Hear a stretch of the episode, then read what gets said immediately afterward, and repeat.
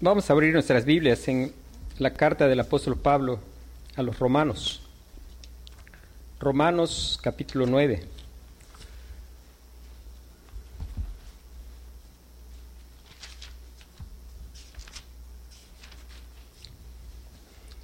La palabra de Dios dice, verdad digo en Cristo, no miento, y mi conciencia me da testimonio en el Espíritu Santo que tengo gran tristeza y continuo dolor en mi corazón, porque deseara yo mismo ser anatema, separado de Cristo, por amor a mis hermanos, los que son mis parientes según la carne, que son israelitas, de los cuales son la adopción, la gloria, el pacto, la promulgación de la ley, el culto y las promesas, de quienes son los patriarcas y de los cuales, según la carne, vino Cristo, el cual es Dios sobre todas las cosas, bendito por los siglos. Amén. No que la palabra de Dios haya fallado, porque no todos los que descienden de Israel son israelitas, ni por ser descendientes de Abraham son todos hijos, sino en Isaac te será llamada descendencia. Esto es, no los que son hijos según la carne son los hijos de Dios, sino que los que son hijos según la promesa son contados como descendientes. Porque la palabra de la promesa es esta, por este tiempo vendré y Sara tendrá un hijo. Y no solo esto, sino también cuando Rebeca concibió de uno, de Isaac nuestro padre, pues no habían aún nacido, ni habían hecho aún ni bien ni mal, para que el propósito de Dios conforme a la elección permaneciese, no por las obras, sino por el que llama, se le dijo, el mayor servirá al menor. Como está escrito, a Jacob amé, mas a Esaú aborrecí. ¿Qué pues diremos? ¿Que hay injusticia en Dios? En ninguna manera.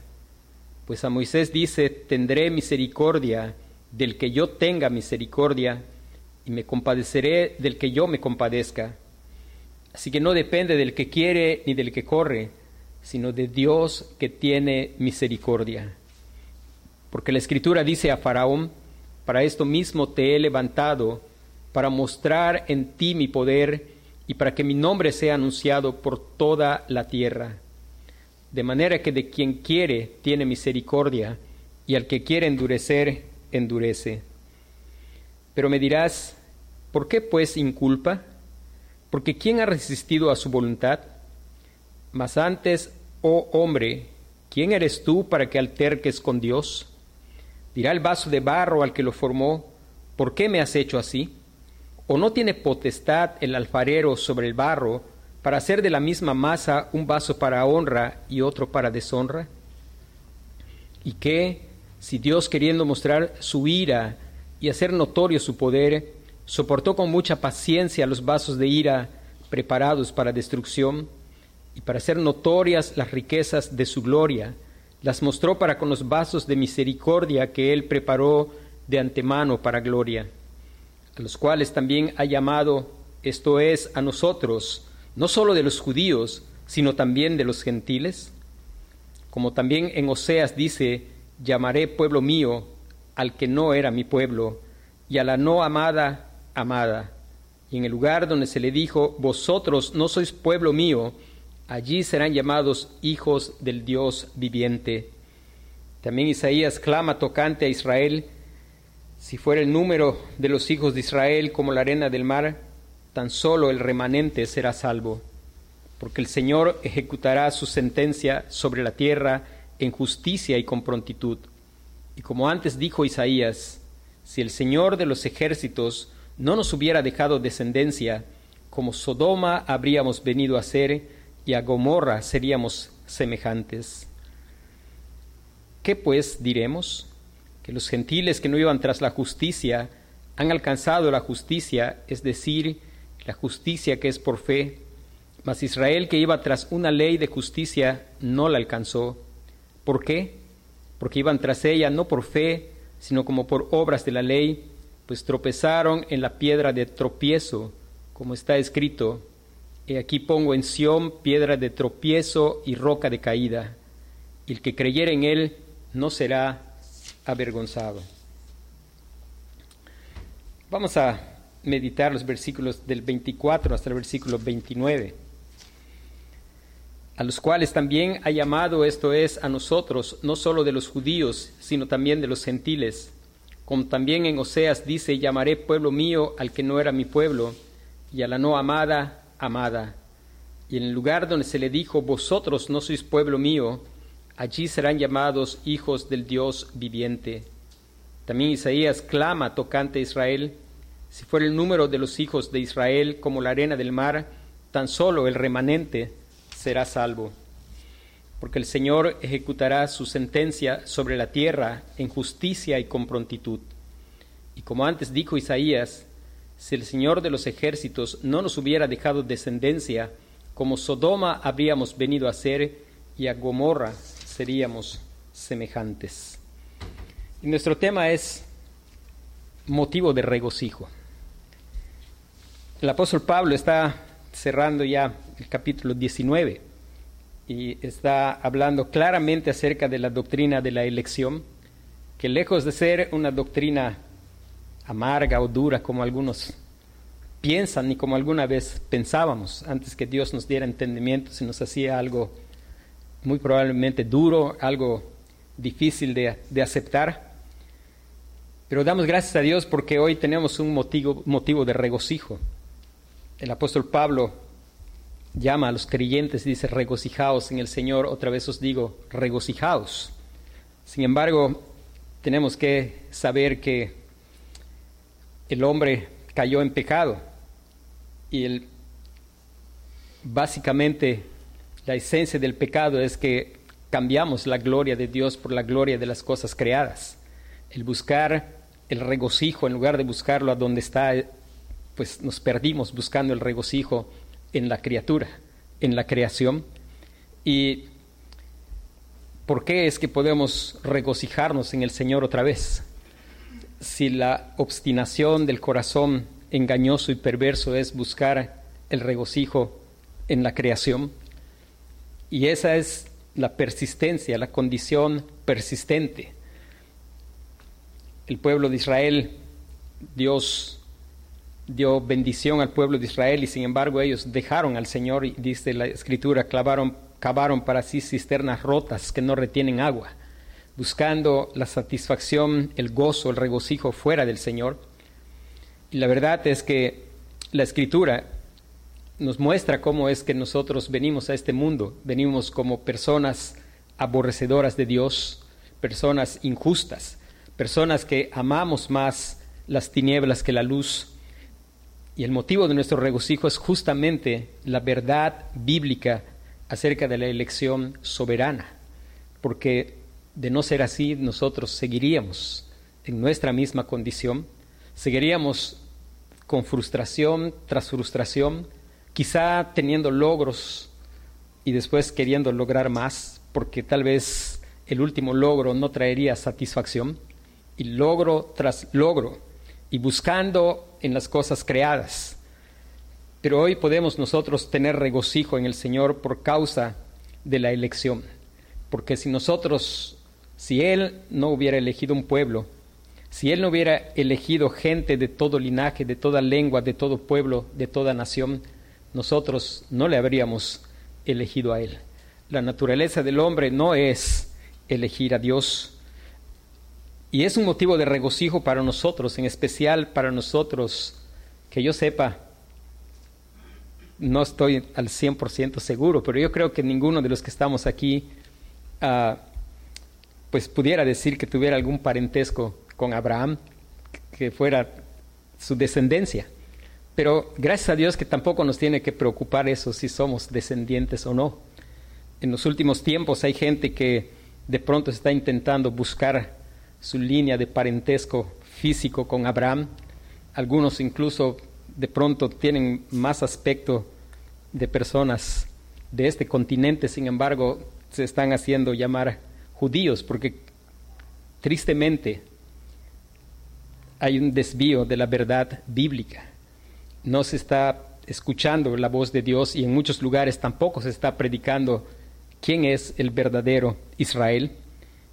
Y para nosotros es motivo de regocijo que a pesar de los apellidos que tenemos, algunos tenemos apellidos en maya, otros en español, otros diferentes apellidos, pero a pesar de que nuestros apellidos no nos lleven a una cuestión de linaje con Abraham, damos gracias a Dios porque desde el Antiguo Testamento Dios había revelado que Él tenía un pueblo dentro del cual había lugar para aquellos que no tenían parentesco físico con Abraham. Es regocijo para nosotros los gentiles.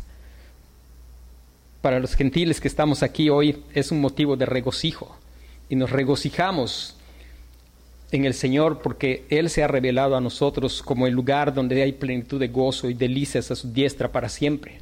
Él nos ha dado al Señor Jesucristo que es la senda de la vida. El Señor Jesucristo que dijo, yo soy el camino, soy la verdad, yo soy la vida. Hermanos, en el Antiguo Testamento estaba ya revelado. De hecho, en el versículo 24 Pablo está diciendo, recuerde que había algunas situaciones en la iglesia porque esa iglesia había tanto gente gentil como gente pues que tenía un parentesco físico con Abraham, habían judíos. Y el apóstol Pablo está haciendo énfasis en la verdad, en la verdad revelada. Y hermanos, una de las cosas tristes del, del ser humano es que tendemos a ser, de hecho, dicen que los yucatecos somos muy clasistas. Y yo creo que no solo los yucatecos, yo creo que es una debilidad del ser humano. Yo creo que quizá hay quienes lo manifiestan más que otros.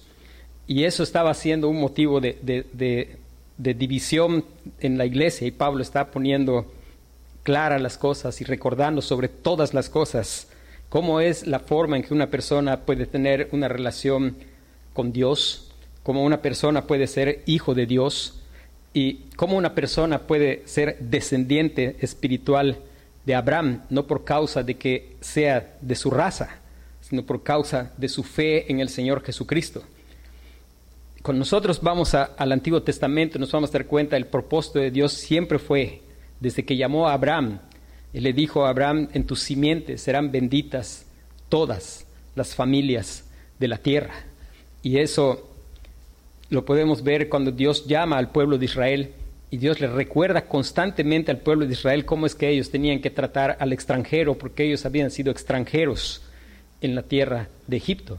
Sin embargo, muchos testimonios de la época nos muestran el que el pueblo de Israel llegó a pensar que en ellos había alguna virtud especial, el hecho de llegar a pensar que pues era por algo en ellos que Dios los había elegido. Y hermanos, una tendencia natural también en nuestro corazón es que la gente hoy dice que un gran problema de la gente es que tiene baja autoestima, pero la escritura muestra lo contrario, constantemente nos está recordando y diciendo que ninguno tenga más alto concepto de sí que el que debe de tener. Y en verdad que cuando uno mira al fariseo que estaba allí orando y levantando los ojos al cielo, pues en realidad él tenía, pues tenía un alto concepto de sí mismo. El Señor Jesús mismo dijo pues que él le dijo eso a aquellos que confiaban en sí mismos y menospreciaban a los demás. Y el plan del Señor, por ejemplo, allí cuando le dio la promesa a Abraham, le dijo, en tu, en tus simientes serán benditas todas las familias de la tierra. No estaba hablando de una exclusividad. Después, en otros lugares de la, escritura, por ejemplo, en los salmos hay varias expresiones, varios salmos que hablan de que no era algo exclusivo para, para, los judíos. Por ejemplo, el, el Salmo 2 habla y dice, que son bienaventurados los que en Él confían y no hace una distinción de raza. Hay otros salmos que hablan acerca del gozo de las naciones en el Señor. Y bueno, en, el Nuevo Testamento pues se hace muy clara la revelación. Apocalipsis dice que hay un pueblo de todo linaje, de toda lengua, de, de toda linaje, lengua, pueblo y nación.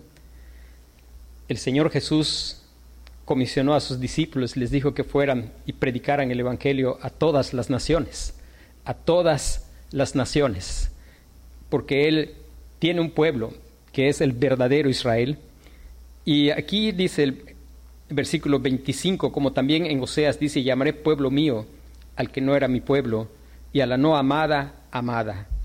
Y en lugar donde se les dijo, vosotros no sois pueblo mío, allí serán llamados hijos del Dios viviente.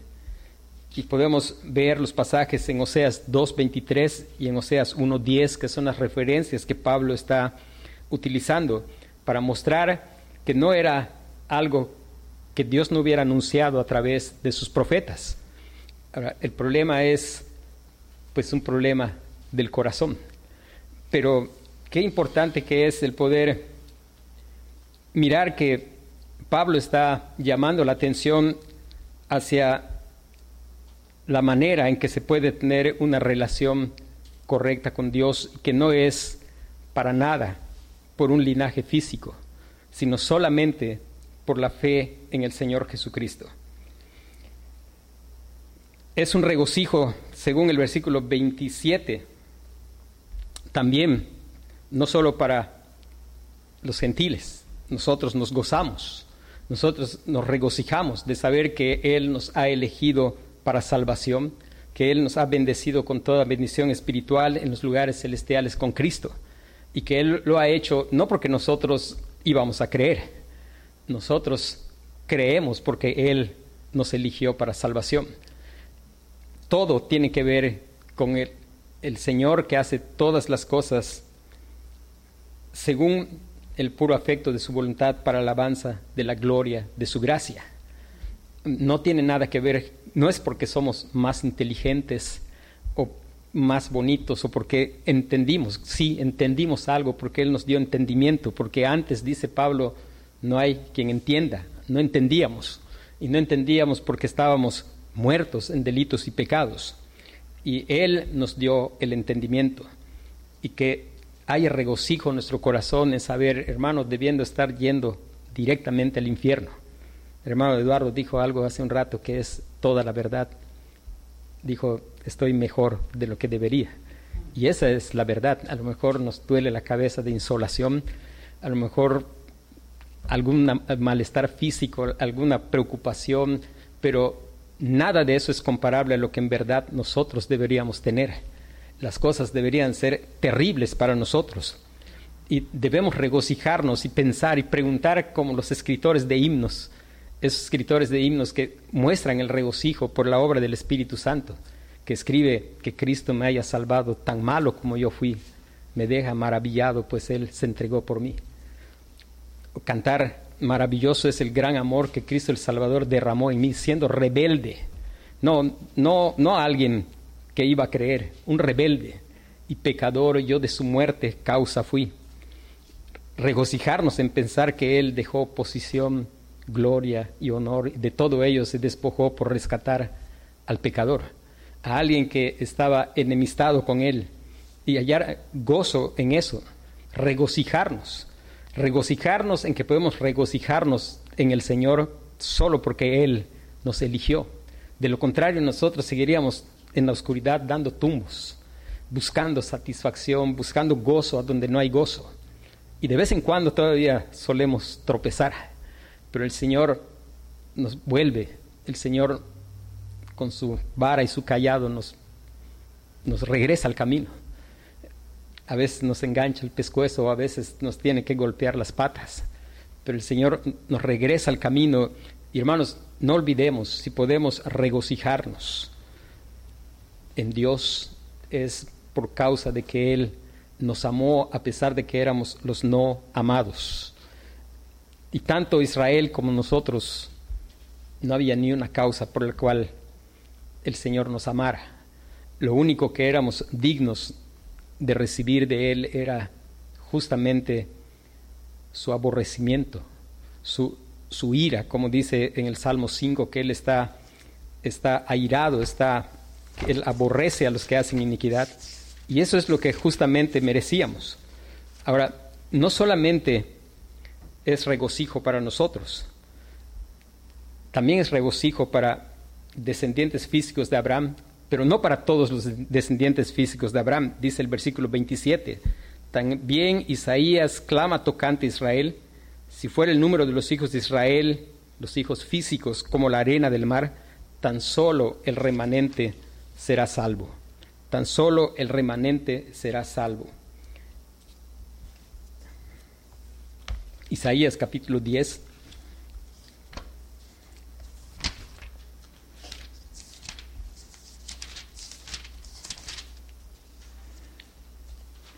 Versículo 22.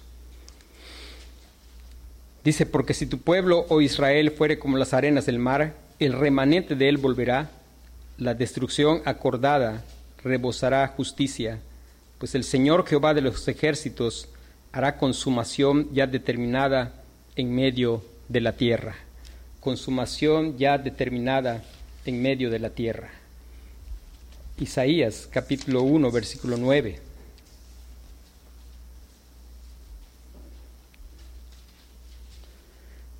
Dice, si Jehová de los ejércitos no nos hubiera dejado un resto pequeño, como Sodoma fuéramos y semejantes a Gomorra.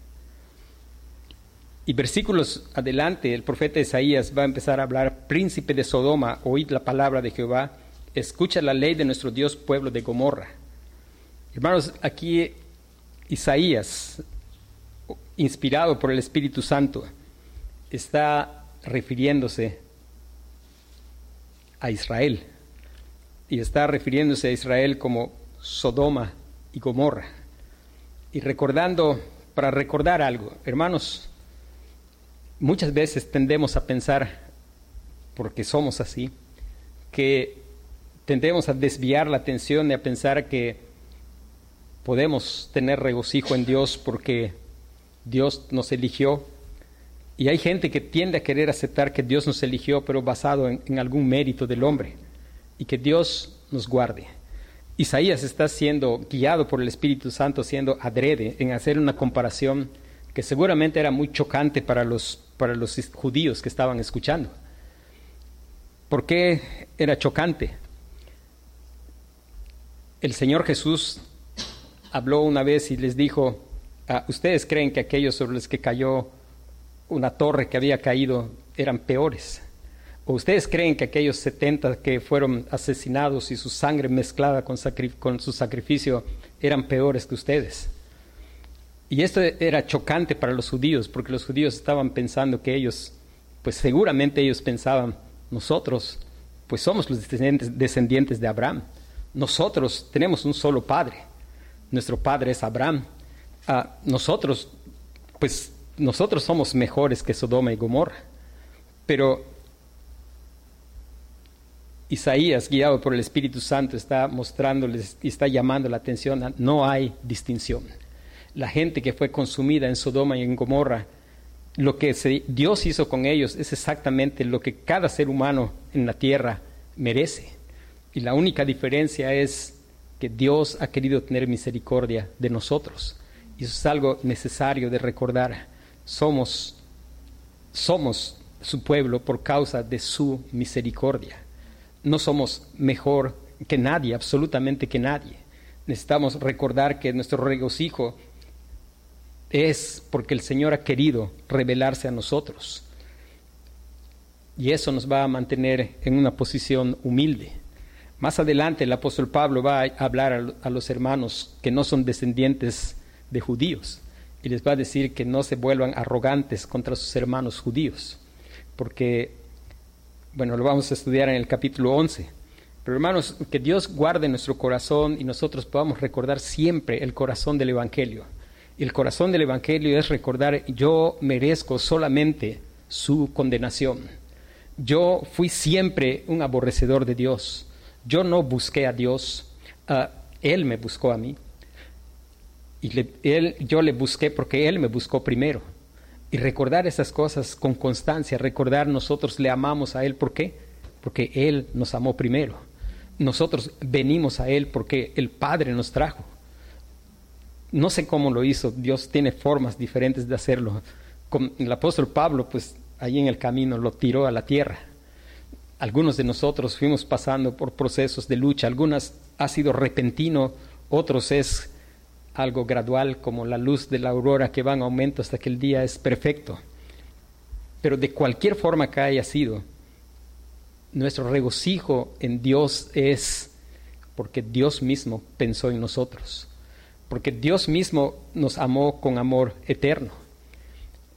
Él pensó en nosotros y lo hizo por el puro afecto de su voluntad para la alabanza de la gloria de su gracia. Y que eso nos mantenga siempre en humildad. Eh, estábamos parados en un crucero y de pronto había una moto que no arrancaba. Y de pronto arrancó la moto y dice, mi esposa dijo una expresión y dijo, este, mira, no se podía ir, pero se fue como se va, como se va el diablo. Y la pregunta es, ¿cómo va el diablo? Y me hizo pensar en algo. Él es, pues él es el primero que llega al culto, no sé cómo va, pero es el primero que llega. Y frecuentemente suele desviar nuestra mirada de donde tiene que estar en Cristo y la ponemos en nosotros o la ponemos en otros. Pero que, el Señor nos ayude a poder recordar, yo puedo regocijarme en Dios. Y es motivo de regocijo para mí cuando pienso en la elección, porque yo soy salvo, porque Él me eligió. Que no olvidemos lo que nosotros hicimos. Nosotros no le buscamos. Él nos buscó nosotros, no es que nosotros, sí, nosotros venimos a Él, pero dijo Jesús, nadie viene a mí si el Padre no le trae. ¿Y por qué es que nos trajo? Porque Él ya nos había amado con amor eterno, ya nos había escogido como una esposa para su Hijo antes de la fundación del mundo.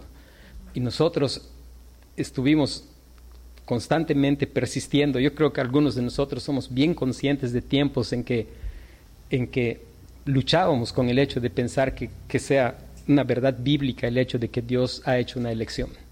Pero damos gracias a Dios porque hoy es algo dulce para nosotros saber que si Él no nos hubiera elegido, nosotros no lo hubiéramos elegido a Él. E incluso, hermano, recordar, quizá algún tiempo estábamos pensando que estábamos en el Señor, pero la verdad estábamos en un Señor no de la Biblia, en el de nuestra imaginación. Pero qué dulce es saber que el Dios de la Biblia, el Dios todopoderoso, había pensado en que su pueblo elegido, la esposa del Cordero, era no solo de los judíos, sino de todo linaje, lengua, pueblo y nación. Y allí estábamos considerados. Y a su tiempo el Señor nos ha traído. Y siempre recordemos, hermano, lo que nosotros hemos hecho y lo que Dios ha hecho. Alguien escuchando el Evangelio escuchando a un hombre narrar cómo Dios lo había salvado, de pronto él, cuando terminó de escuchar, él dijo, pero no puede ser. Dice, no puede ser que Dios lo hizo todo y tú no hiciste nada. Y él dijo, sí, yo hice algo. Yo corrí lo más lejos de Dios que podía, pero Dios me alcanzó. Y hermanos, esa es toda la verdad. Nosotros corríamos lo más lejos que podíamos del Señor, del Señor de la Escritura. Y hoy estamos rendidos y hoy podemos hallar gozo en Él, porque Él siempre, Él tomó la iniciativa. Él nos eligió en Cristo, Él fue desarrollando su plan, los profetas anunciaron. El profeta Isaías es maravilloso ver cómo Él va anunciando el Evangelio y la venida del Mesías. Va hablando y anunciando de consolar a su pueblo y va hablando todo lo que ocurrió y que va narrando en los evangelios. Y el Señor Jesucristo dejó su gloria y vino a este mundo. Y hermano, Cristo se humilló hasta lo sumo. Cristo vivió la vida que nosotros no somos capaces de vivir. Cristo murió en la cruz, Cristo resucitó. Y si Dios no hubiera elegido un pueblo, con todo eso nosotros hubiéramos ido al infierno, porque habríamos rechazado aún eso. Nosotros pusimos al Señor Jesús en la cruz, fueron mis pecados. A veces en algún tiempo, cuando era adolescente, pensaba que si hubiera estado y hubiera hecho algo distinto. Y la verdad es que eso, es mentira. Hubiéramos hecho exactamente lo mismo, a menos, a menos que Dios en su misericordia nos hubiera elegido y dado entendimiento. Y Él no solo nosotros creemos en lo que Él hizo. La más grande muestra de su amor es porque de tal manera amó Dios al mundo que ha dado a su Hijo unigénito para que todo aquel que en Él cree no se pierda, mas tenga vida eterna. Pero si Dios no nos hubiera elegido para salvación, a pesar de esa gran muestra de su amor, nosotros hubiéramos seguido en nuestra misma actitud. La diferencia es que Él hizo, previó todo, todo. Él sabía quiénes éramos y Él dio esa provisión y en esa provisión estaba comprendido el hecho de que Él nos iba a dar vida, nos iba a dar oídos para oírle, nos iba a traer a Él, al Señor Jesucristo. Yo espero que estamos gozosos de poder saber cuando recordemos, uh, no nos entusiasmamos con un país que es Israel y defendemos todo lo que hace, aunque haga cosas terribles, porque sabemos quién es el verdadero Israel de Dios y sabemos que hay verdaderos descendientes de Abraham que son nuestros hermanos en Cristo, por causa de que Dios ha hecho lo mismo que con nosotros. Dios les ha dado vida por su Espíritu. Cristo se ha revelado a ellos.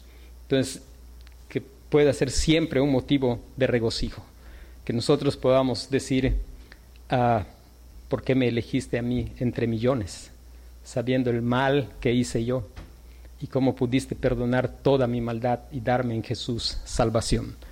Y hermano, no olvide las preguntas correctas.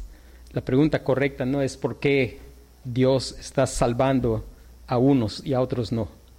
La pregunta correcta es por qué Dios, debiendo condenar a todos, está salvando a una gran multitud que nadie puede contar.